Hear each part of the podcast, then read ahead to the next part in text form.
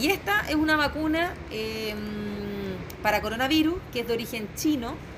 Su nombre es Sinovac, Coronavac, perdón, eh, del laboratorio Sinovac. Y em, es una vacuna inactivada. Que también eso es súper importante porque hay muchos tipos de vacunas y muchas plataformas de cómo se realizan estas vacunas. Y esta, digamos, es una tecnología bastante habitual y común. Tenemos varias de estas vacunas actualmente en el Programa Nacional de Inmunizaciones y en el Fondo del Mundo. Y que es que se toma el virus, se inactiva, digamos, se irradia, así que el virus se muere. Y queda en el fondo como la cáscara, por decirlo así, pero este virus no se puede replicar. Y eso es lo que se administra en el fondo como vacuna. ¿ya?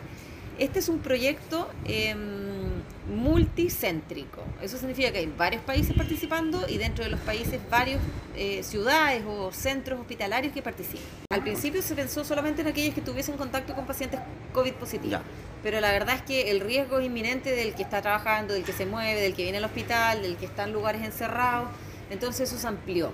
Y se amplió un poco también tratando de ver la, la realidad, digamos. La realidad en general no es que las personas estén con pacientes COVID todo el rato, sino que la realidad es esta, que es como yo me muevo, yo voy a trabajar, eh, comparto con mi familia, estoy trabajando, independiente de que no vea pacientes COVID. Así que en este minuto cualquier voluntario puede ser personal de salud que vea o no vea pacientes con COVID. No importa que no vea pacientes con COVID, pero que trabaje en el fondo en el hospital, que sea mayor de 18, que no esté embarazada, ni quiera estarlo, que no tenga un problema de inmunodeficiencia, ya que probablemente los pacientes con inmunodeficiencia no responden bien a las vacunas. Y en esta etapa queremos saber eh, en la población habitual, digamos sin inmunodeficiencia.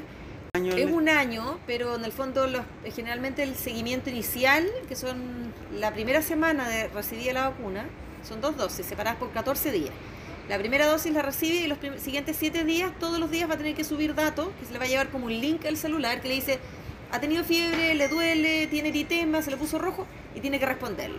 Eso por 7 días. Después viene la segunda dosis y de nuevo los siguientes 7 días, todos los días le llega un link. Es cortito, pero en el fondo, claro, hay que estar ahí seguimiento. poniendo los datos. Y después ya se distancia muchísimo más los controles, son todos remotos, no son presenciales, ah, así que pueden estar en cualquier parte, digamos, de Chile, por decirlo así, y poder contestarlo, porque son todas remotas. Las únicas visitas presenciales que tienen que estar son la primera dosis y la segunda, que son separadas por 14 días. Y la última que es a los 365 días de haber recibido en el fondo la dosis, que es como el cierre. Eso también es presencial, pero hay un rango de días, no tiene que ser exactamente el día 365.